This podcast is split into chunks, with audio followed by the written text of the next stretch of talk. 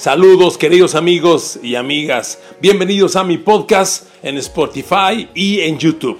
Aquí encontrarás el audio con mis opiniones personales de los puntos de vista sobre los temas que me gusta analizar, debatir y compartir contigo. Te agradezco que hayas entrado a ella y espero que la disfrutes. Te invito también a que me envíes tus opiniones y así tengamos un intercambio de puntos de vista. Disfrútalo. Saludos.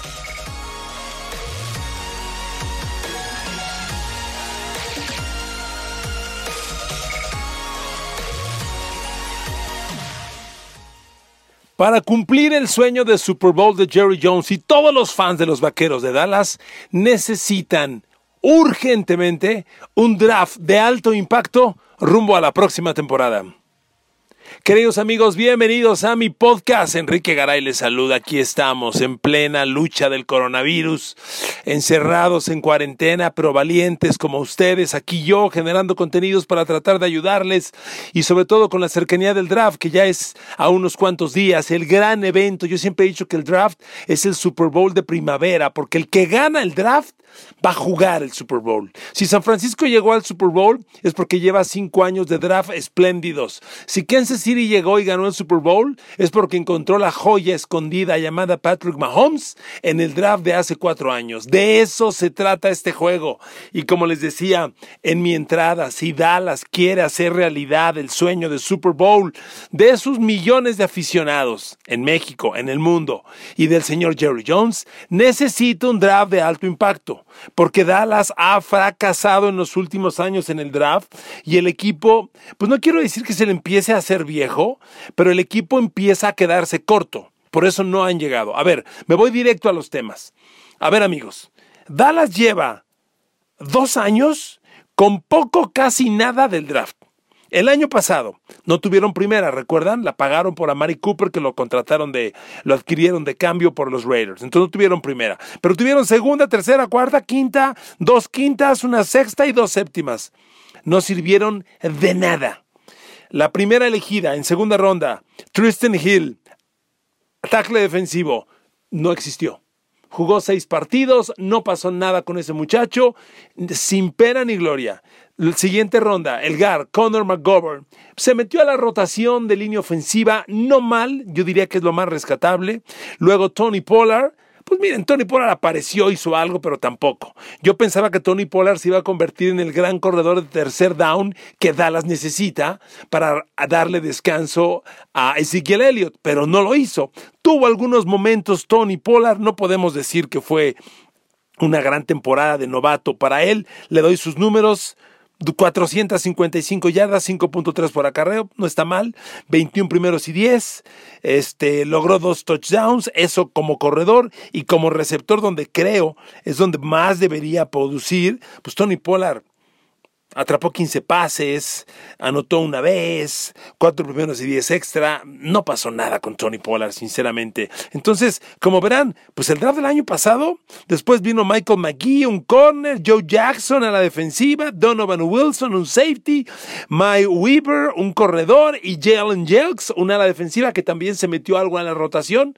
Debo reconocer que Jalen Jelks, pues sí, hizo algo ahí respetable, metiéndose contra todo pronóstico, pero tampoco y entonces Dallas tuvo un draft del año pasado de cero impacto. Vámonos hace dos años. Ok, hace dos años tuvo una gran elección en Leighton Van Der Esch, pero la lesión de cuello, que no sabemos con realidad qué tan grave es, podría acabar su carrera. Y fuera de Leighton Van Der Esch, pues no hubo gran cosa. Vino el GAR después, eh, Leighton Van Der Esch fue primera de draft de Boise State. Estoy hablando draft de Dallas 2018. La dos fue el GAR eh, Connor Williams de los Cueros Largos. Está en la rotación, muy bien. Ok. Bueno, luego viene Michael Gallup, se los reconozco. Gallup hoy es un receptor fundamental, puede ser el receptor 2 de Dallas. Ok, concedo. Luego Darren Armstrong, no sé quién sea él. Dalton Schultz, el cerrado, no pasa nada. Eh, un coreback Mike White que no existe. Chris Covington, etcétera, etcétera. Vaya, muy poco. Si la lesión de Van Der Esch es tan grave como algunos sospechan, ese draft se queda con Michael Gallup y Connor Williams, que es un gar suplente. No pasa nada. Y si nos vamos a hace tres años, al draft de 2017, tenemos menos impacto, porque fue el draft de Taco Charlton, que ya ni siquiera está en el equipo. Luego vino el corner Chidobe Awuzi, que es el otro corner titular era la pareja opositora Byron Jones, ahora se fue Byron Jones, Chidobe Awuzi va a ser el primer corner de Dallas. Miren, Awuzi tiene buenos números, no se ve mal, yo no creo que sea un corner elite. Pero ahí está, rescatándolo del, draft del 2017. Luego el otro corner, Jordan Lewis, tampoco pasa nada. Ryan Switzer, un receptor, no pasa nada. El safety Xavier Woods, que hoy es titular, de acuerdo pero no tuvo nada. Entonces, si están de acuerdo conmigo, los últimos tres drafts, Dallas ha tenido casi nulo impacto. Tendríamos que irnos al draft de 2016, que fue el draft de Ezekiel Elliott, de Jalen Smith, de, de Dak Prescott, de Malik Collins, para tener un draft realmente de impacto para Dallas. Pero 2016, estamos en el 2020.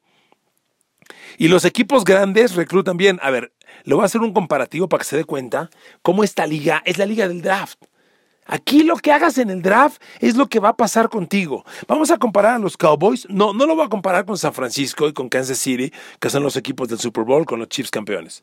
Vamos a compararlo con Nueva Orleans, que lleva varios años muy bien, quedándose a un pasito al Super Bowl, pero que tiene un gran equipo. Fíjense, hace tres años Nueva Orleans tuvo uno de los mejores drafts que yo he visto en mi vida. Así se lo digo, en mi vida. Uno, Marshawn Latimore, corner, titular inmediato y de inmediato corner elite en la liga. Dos, Ryan Ramsey, es el tackle izquierdo titular. Tackle derecho, perdón. Tackle derecho titular. El, izquierdo es Teron Armstead. Oiga, titular un tackle, bienvenido. La tercera ronda. Marcus Williams, ¿es el safety fuerte titular? Otro van tres titulares de ese draft. Y fueron titulares desde el año de novato. Y la que sigue se va a quedar usted con la boca abierta. Alvin Camara. En el mismo draft, Marshawn Latimore, Ryan Ramsey, Marcus William, Alvin Camara. Oigan, ¿qué draft? ¿Qué draft? Por eso Nuevo Orleans está donde está. Y el año siguiente, que fue el 18, primera de draft, Marcus Davenport, ¿ya es titular? desde el año pasado y es jugador casi de doble dígito de capturas de coreback por partido. Segundo, Trequan Smith, un receptor que todavía no despega, pero que ya está en la rotación de Drew Brees. El año pasado fue un draft en el que Nueva Orleans no tuvo primera. Su primera selección fue hasta la segunda ronda. El centro Eric McCoy, titular inmediato. ¡Ah! ¡Qué diferencia! Por eso los Saints están donde están y los Cowboys están donde están. Entonces, amigos, necesitan los Cowboys un draft de impacto inmediato y tienen todas las armas para ejercerlo. A diferencia del año pasado, yo vi el draft del año pasado con uno de mis mejores cuates, Raimundo del Río, le mando un abrazo al Ray, cowboy a muerte.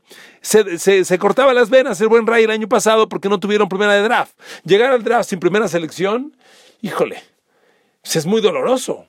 Entonces, a Dallas, ya le, ya le recapitula el draft del año pasado, no existió. Dallas no hizo nada. Este año Dallas tiene primera, segunda, tercera, cuarta, dos quintas, no tiene sexta y tiene una séptima. Pues está puestecito. Es un draft completito, normalito. Ni muy bueno ni malo, enterito. Dallas no puede fallar. Sobre todo porque la primera de draft, la de la ronda 1, es la selección global número 17. Y ahí va a haber muy buenos jugadores. A ver, vámonos a las prioridades. ¿Qué le falta a Dallas? Acabas de perder a Byron Jones. El perímetro, en mi opinión, en la gran defensa que tiene Dallas, el perímetro era la debilidad y se acaba de ir el mejor de ellos. Hace falta perímetro. Pero ¿qué creen? Se retiró el centro Travis Frederick y no hay reemplazo, a menos que Conor McGovern vaya a jugar de centro, que puede hacer esa transición. Hay muchos GARs que juegan de centro. Muchas veces el GAR suplente es también el centro suplente. Eh, o un GAR titular puede ser movido a centro. Eso podría ocurrir. Dallas no está preparado para ese cambio, pero tiene otro hueco. Hay que tomar o un centro o un GAR centro. Es otro, son los dos huecos inmediatos. Pero yo se los decía en una nota que publiqué en mi Facebook. Este año es el draft de los receptores abiertos. Y cuando Dallas reclute con la 17 global, miren, los receptores abiertos, yo los dividiría, los prospectos de este draft, yo los dividiría en tres grandes grupos. Tres que parecen elite, que son realmente fuera, fuera, fuera de serie, que son Jerry Judy de Alabama, Henry Rocks de Alabama y CeeDee Lamb de Oklahoma.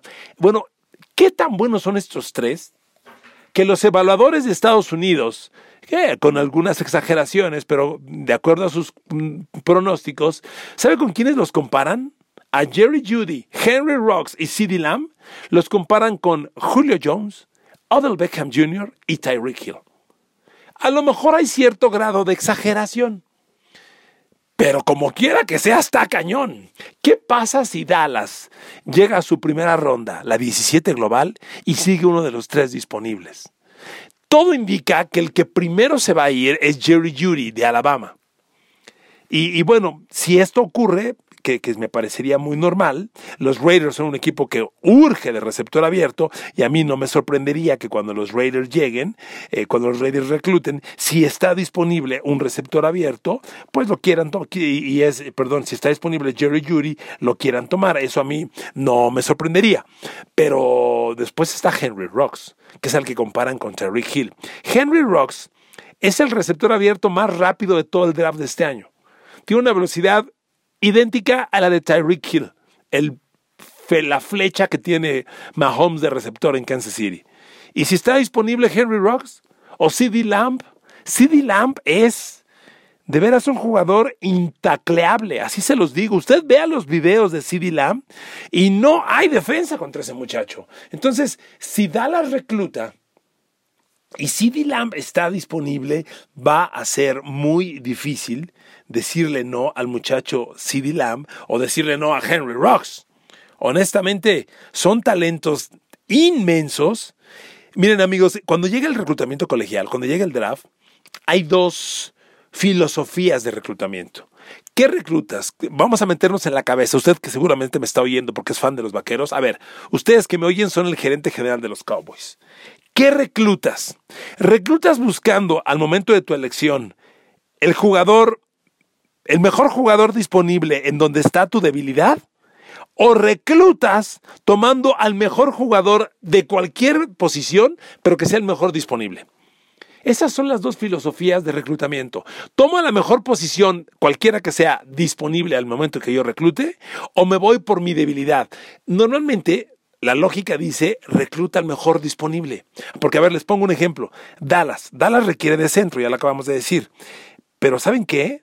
Cuando Dallas recluta en la 17 global, la primera ronda y 17 global, el mejor centro va a seguir disponible, pero no vale la posición 17. El mejor centro del draft, según las evaluaciones, es César Ruiz, de Michigan. No vale la 17 global.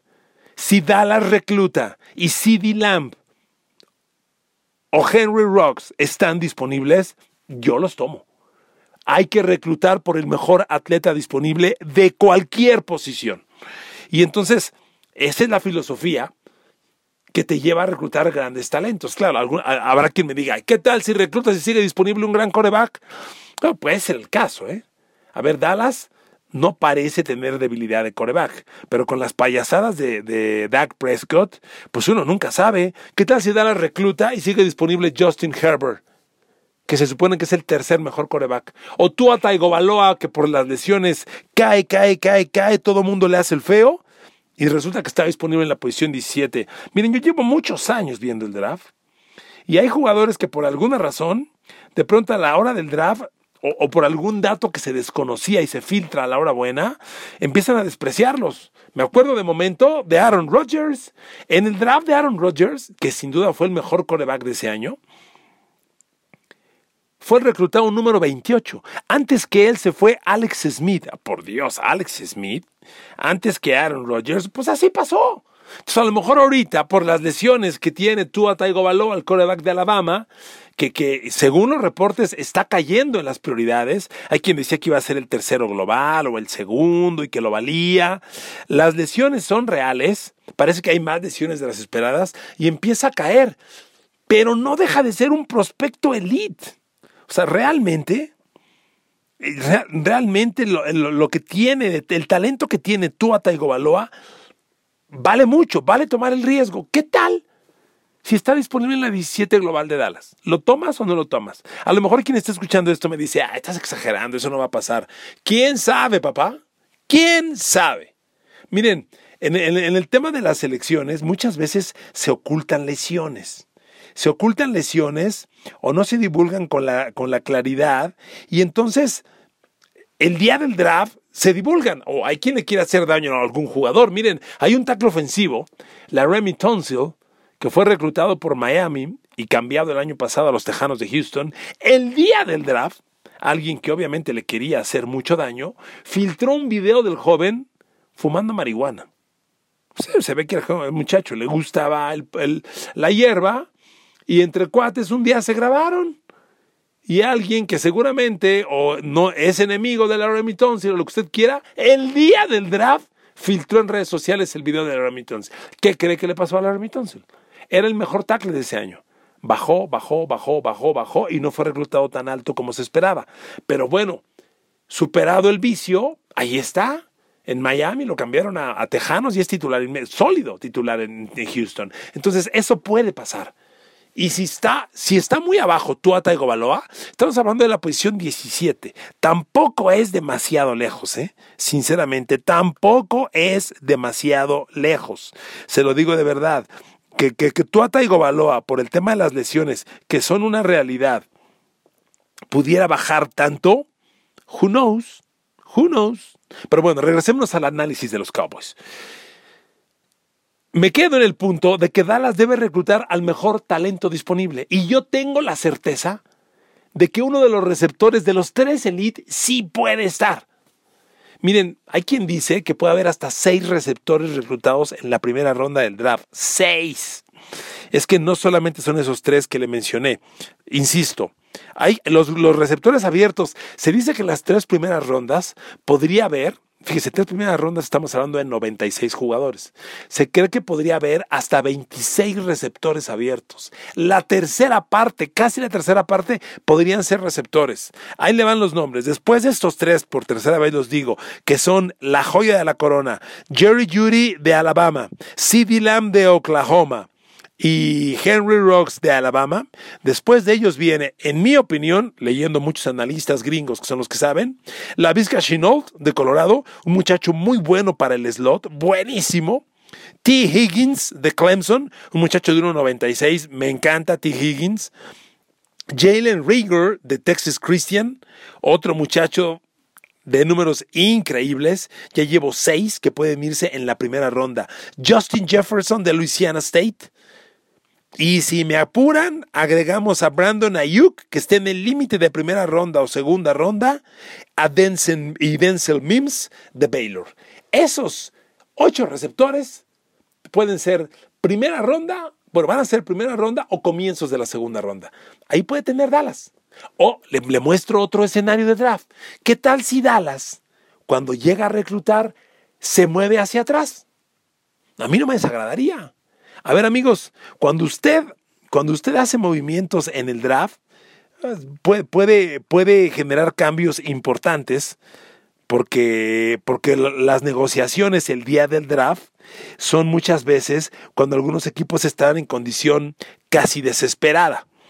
Si Dallas tiene la 17 global y sigue disponible un coreback, como ya le decía yo, a lo mejor no a Taigo Bailoa y Justin Herbert. A ver, los mejores corebacks del draft son Joe Burrow de Louisiana State, que sin duda va a ser el uno global y se lo va a llevar Cincinnati, eso está cincho.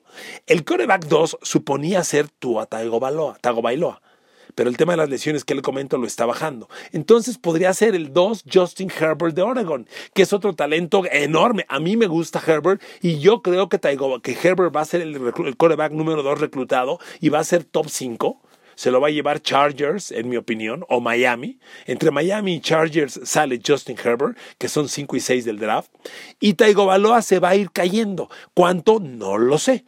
Pero puede caer fuera del top 10, o a finales del top 10. Y entonces el cuarto coreback, que es un voladote, a mí se me hace una jaladota lo del cuarto coreback, porque se llama Jordan Love, es de Utah State.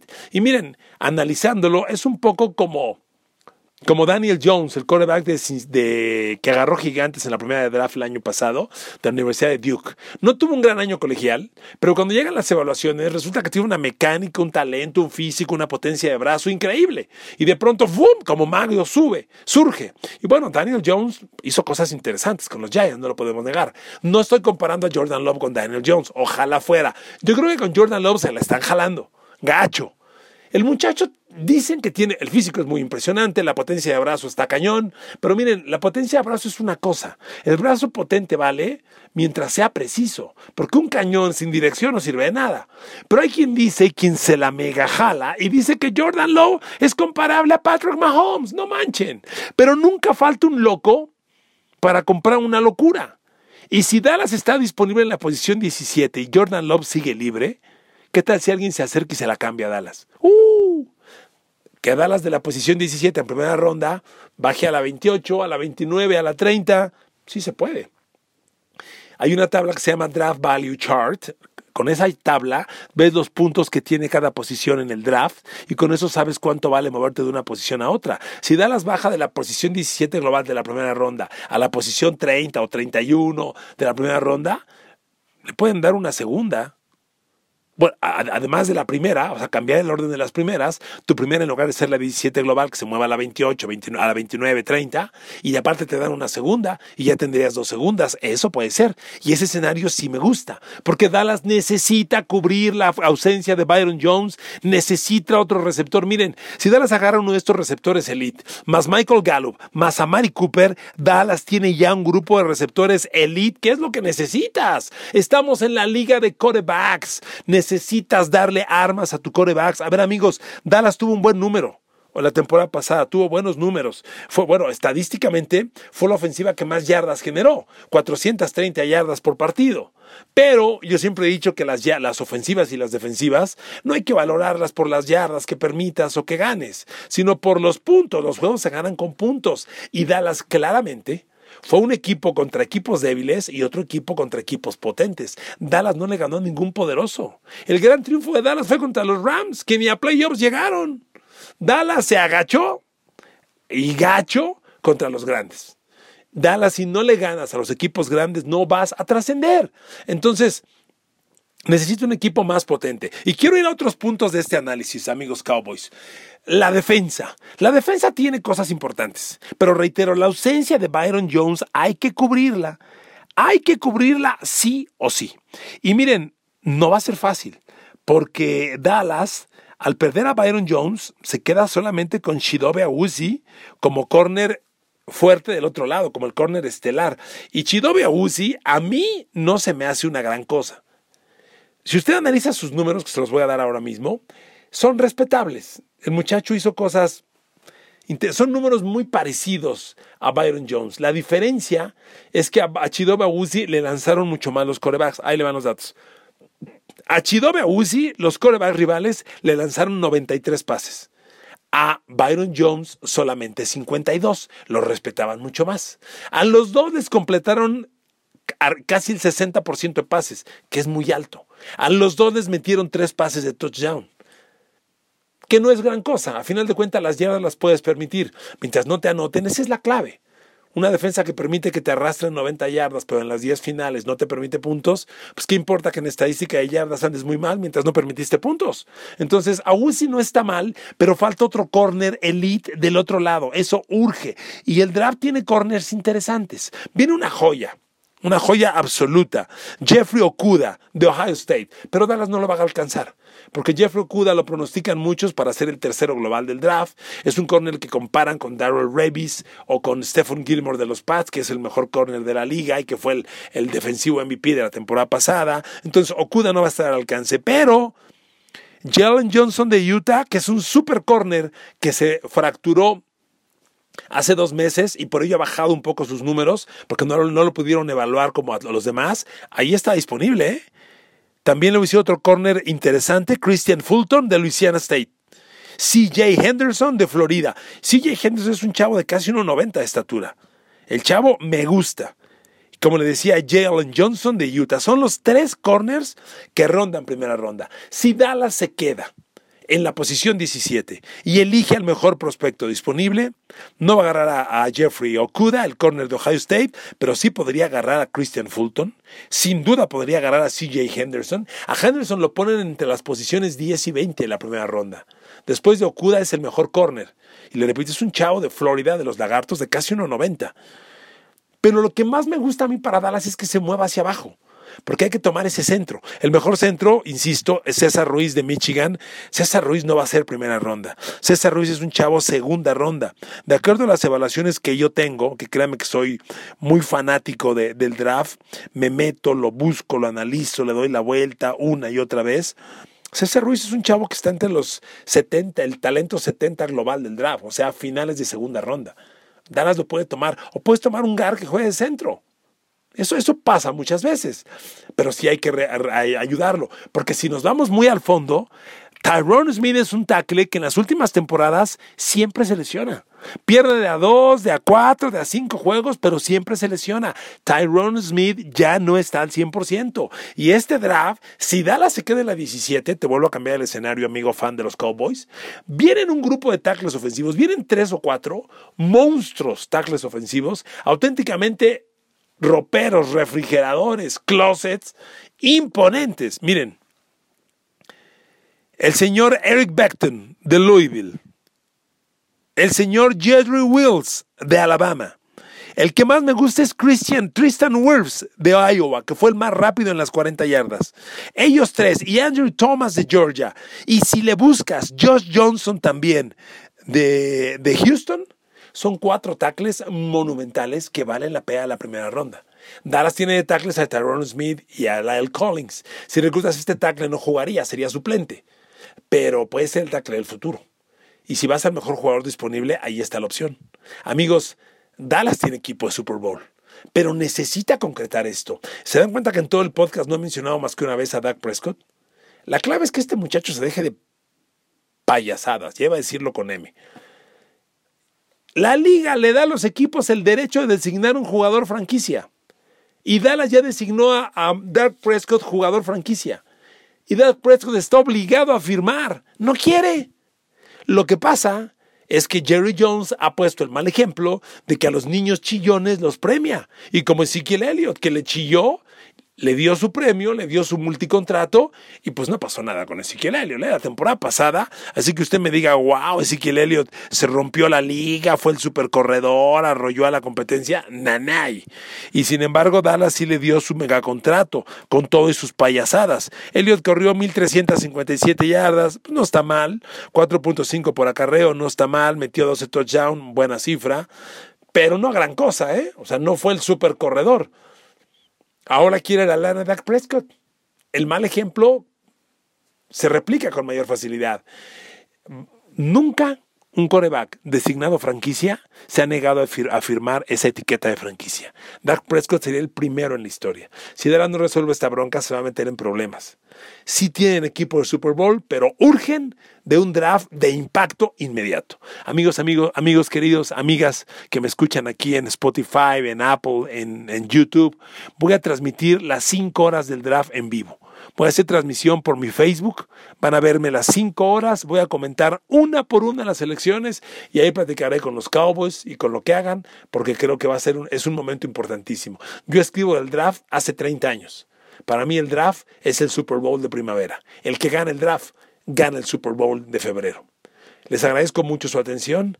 Gracias por escucharme, por compartirlo, por calificarlo. Aquí estoy en Spotify a sus órdenes, en YouTube, en Apple y que Dios los bendiga. Échenle muchas ganas a lo del coronavirus y nuestra cuarentena. Es en serio. Es por ustedes, por su familia, por sus hijos, por México. Vamos a salir adelante. Verán que lo vamos a lograr. Los quiero mucho. Bendiciones a todos. Nos oímos en el próximo podcast. Gracias.